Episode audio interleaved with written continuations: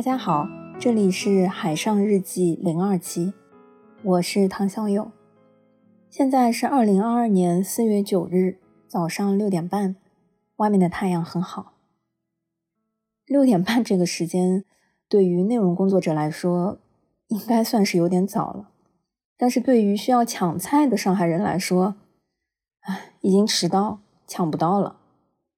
其实昨天夜里可以说是基本没睡啊。唐小友女士，也就是我本人，参加了平生第一次的直播购物和社区团购。就是对于即将到来的可能是久违的牛奶和鸡蛋，因为产生了太高的期待，所以兴奋的有点睡不着。简单来说呢，就是四月八日晚间十一点左右，嗯，就京东宣布会逐步恢复它的物流配送，最快呢十一号就可以为上海。开始陆续发货，就终于，终于感觉停摆了将近半个月的京东物流，就大平台的这些物流将陆续复工吧。嗯，所以京东就为上海开设了一个专门的生鲜专场，在晚上进行直播，一下子就是朋友圈啊、微信群里都是大家奔走相告这个喜讯的这个信息，就非常简单。丢一个链接没有废话，就丢一个链接就是最大的慰问了，因为大家都在忙着买。就说起来可能也算是落伍，因为在天猫一哥一姐比较当红的前两年，我只是偶尔看过直播带货的视频片段，但从来没有真正的下过单。在昨天京东上海疫情的特供产品直播里面，就是我才真正见识到什么叫做。生死存亡之际，能够爆发出来什么样的消费力？就是卖的都是最常见的牛奶、鸡蛋、牛肉、挂面，就不需要任何明星或者是哥哥姐姐来带货，只需要货本身和一句“十九号可以开始发货”，就几个小时内，就京东的直播就有接近一百万人在观看，然后直播的这个屏幕里面没有人在问价格，就不断的跳出来的文字都是。有水果吗？什么时候上方便面？蔬菜有吗？有卖水吗？等等等等，这就是当下一个上海家庭最需要的东西：米、面、蔬菜、粮油。整个上海就是被积压了近半个多月，可能接近一个月的日常食品、日常用品的需求，到底会有多大呢？或许只有京东和各大买菜 APP 们 后台运营才会知道。毫不夸张的说，我个人感觉，就上海的这个疫情封锁，让六幺八可能足足提前了两个月。嗯，从朋友圈喜大普奔的那个直播链接分享和这个相互的互动来说，简直是昨天晚上第一次，我觉得有一种在刷朋友圈的时候有一种被得救了的感觉。上海以外的朋友可能很难能够体会，甚至是无法理解这种心情，就是终于看到了一点希望。至少，就是对吃的希望。借用曾经来过我们节目做嘉宾的那个小胖老师的话说，现在哪家公司在上海能够卖得起来，未来应该就在六幺八、双十一，整个上海会让那家公司知道，消费回馈就是魔都最好的回报。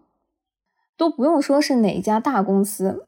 这么简单的道理，真的是连我家小区门口的水果店老板娘，她很快也会收到这样的回报，好吗？就是除了昨天在京东直播上我买了十二箱的牛奶酸奶之外，昨天一整天我在八个群里一共参与了十二个社区团购，这也是我迄今为止第一次参加社区团购，并且参加的总数。就我分别抢的是鸡蛋、啊鲜牛奶、大米、蔬菜盲盒、苹果，还有面包。其中鸡蛋、大米、蔬菜和对我来说就是一箱能续命的那个水果，都是门口水果店老板娘帮忙搞定的。就鸡蛋、大米、蔬菜这些原本听起来就非常非常普通的日常食品，对当下的上海来说却是非常非常难以获得的宝贵物资。我所居住的地方是上海长宁区的一个老式小区，就是在四月一号。浦西整个上海开始全面封锁之前，或许是因为啊没有过阳性病例在小区发生，使得大家对四月五号解封都充满了信心。所以就是在封锁期限被无限的延后了之后，才陆陆续续的通过小区的社区群，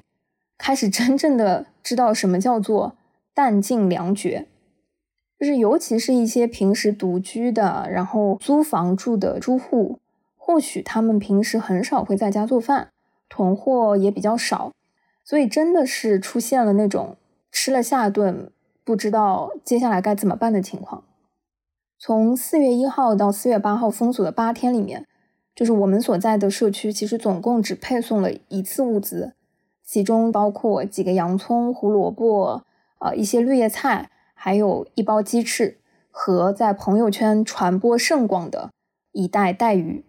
就事实上，恐怕你听到这些题材放到不会做饭的小伙伴的手里，可能这道题就不知道该怎么解，不知道能够怎么搭配出来看得上去的一顿饭。可能这些东西还不如一些方便面，对可能不太做饭的朋友来说更为抗饿。就前两天已经有我们的小区群里面有住户。在群里求米，最后呢，因为大家足不出户，是楼下的邻居用塑料袋装了两把米送到楼上，放在了他们家门口啊，让他开门来取。这种无接触的方式才得到了救援。就是即便像我们家，我跟爸妈住在一起，有足够的一些存货，事实上也扛不住，就是断奶将近一周，然后陆续消耗光了一些。水果、鸡蛋产生了鸡蛋荒等等，更别提蔬菜、绿叶菜了。所以，这就是当下上海最普遍的居住居民的情况。当然，这绝对不是最坏的。在物流基本停滞，就是买菜补给只能靠个别买菜 APP，然后几十万人每天盯着手机狂点，然后大概率颗粒无收的情况下。小区居民自发联系上水果店的老板娘，然后想办法，大家一起团购了四百个鸡蛋、三十包大米，然后几十箱的水果，简直就是大家的救星。真的，老板娘的那个形象一下子就伟岸起来了。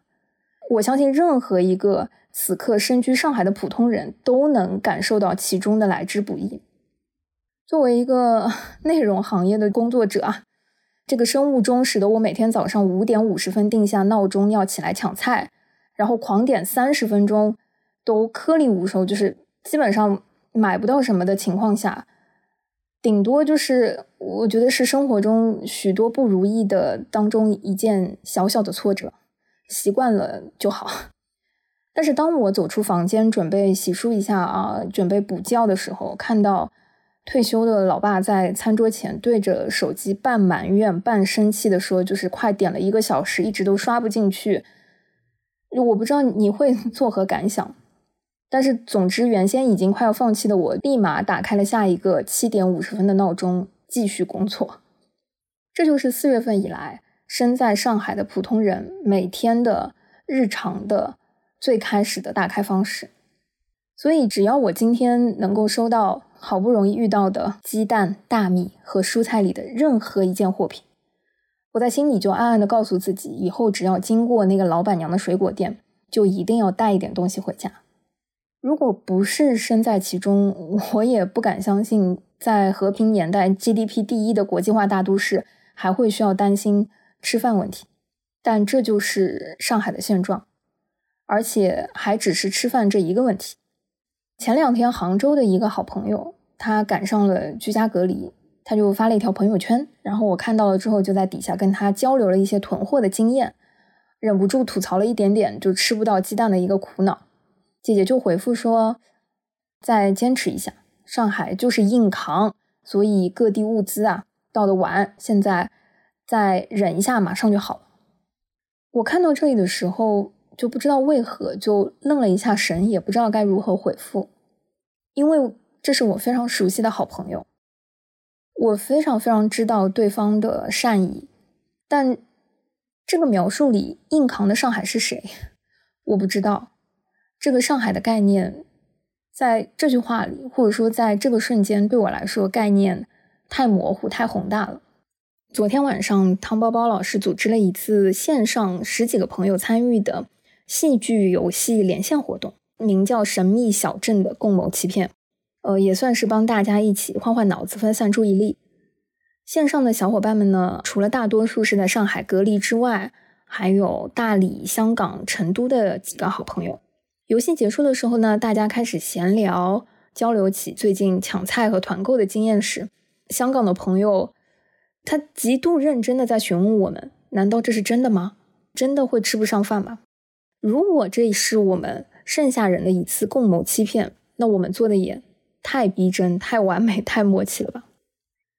昨天在戏剧游戏的连线当中呢，有一个画面让我印象特别深。就铁头老师第一次啊说话的时候呢，他开着静音，忘了开麦，大概说了嗯三十几秒、一分钟吧。大半天之后呢，提醒了他，他才打开了话筒。然后打开了之后呢，就只看到他嘴巴动，还是没有声音，就还以为他真的又没有开了什么开关等等，搞了半天是他在演哑剧，就是。逗大家呢，整个画面就是非常的好笑。然后突然间，我有了一个神奇的一瞬间的那个感觉，就觉得是不是上海以外的朋友看到今天身在其中的我们，就也很像这个画面，就像这个状态，就是里面的人拼命在求救，贴着玻璃，甚至拍着玻璃，一次、两次、三次，但是外面的人听不到。隔了层厚厚的玻璃，感觉里面的人动作很夸张、很搞笑。其实不是里面的人不呼救，生死存亡的事情 有什么好遮掩？没有什么比吃饱饭、吃上饭更重要的了。咱不得病，不也就是为了吃嘛嘛香吗？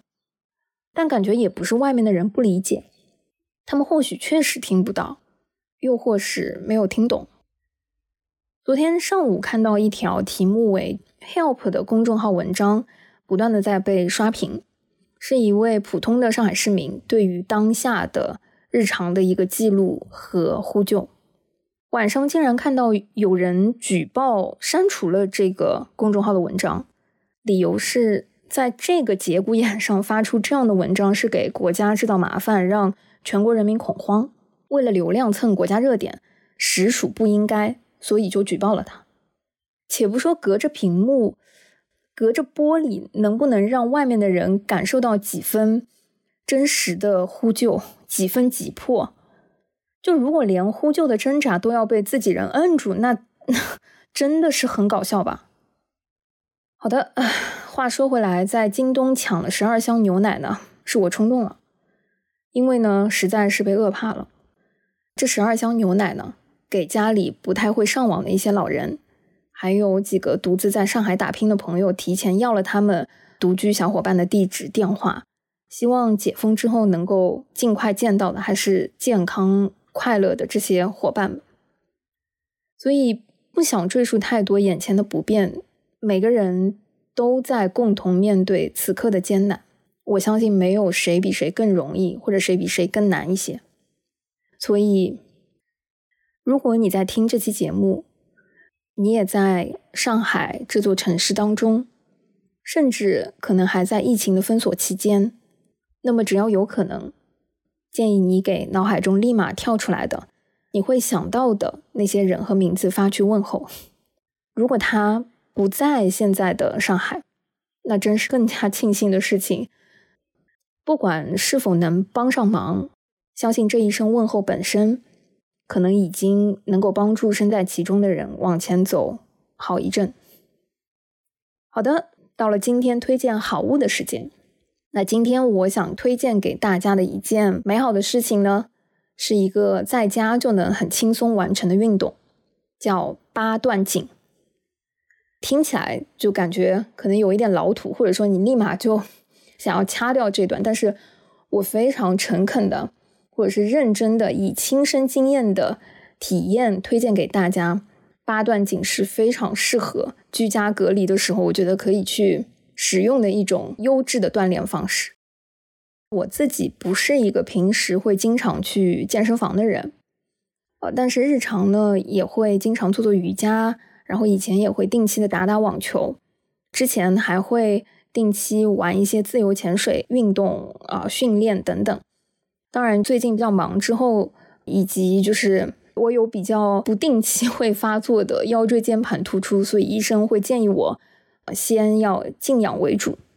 所以啊，我就改成了在家做一些瑜伽或者是力量运动。但是最近这个物资匮乏的时间段啊，我觉得在家里实在不适合做一些非常高强度的力量训练，感觉这个体力和这个消耗真的是不行。但是，一天如果不动一动，都在那儿坐着或者是躺着的话，真的也会非常难受。所以，如果吃的少，在家隔离的情况下，什么样的锻炼比较适合呢？那八段锦呢，就非常的合适。就是它所需要的空间呢非常小，而且它周期时长也相对较短，整个运动做下来也只需要十几分钟。但其实它考验的都是一些。非常有巧劲儿的地方，如果照葫芦画瓢、不太认真的情况下，你可能这十几分钟做下来会觉得非常简单又轻松。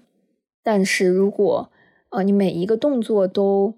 用上劲儿啊，或者是很多动作都会配合着呼吸，跟着它的一些原理进行调整的话，这个八段锦就是八个动作嘛。其实我基本上可能做到第六、第七个的时候，会开始微微的冒汗。总之呢，我觉得很难用语言来描述这个操，或者说，我也没有这么深厚的这个经验，毕竟啊，也只是这一两个月开始尝试。所以呢，如果你感兴趣，或者是你也对这个运动有一些好奇的话，建议可以打开百度、B 站、小红书等等，就是。我觉得现在只要搜上八段锦，有非常多的，不管是国家体育总局的这个视频，还是非常长的中医药大学教授分析的视频等等，甚至是 Keep 里面好像也有八段锦的口令和标准视频。首先就是推荐这个健康的，消耗应该不这么大的，需要的空间也不会要求非常高的，不需要器械的，居家隔离。缺物资的运动方式。好的，我打算先去做一组，然后去补觉。希望你今天也是美好的一天。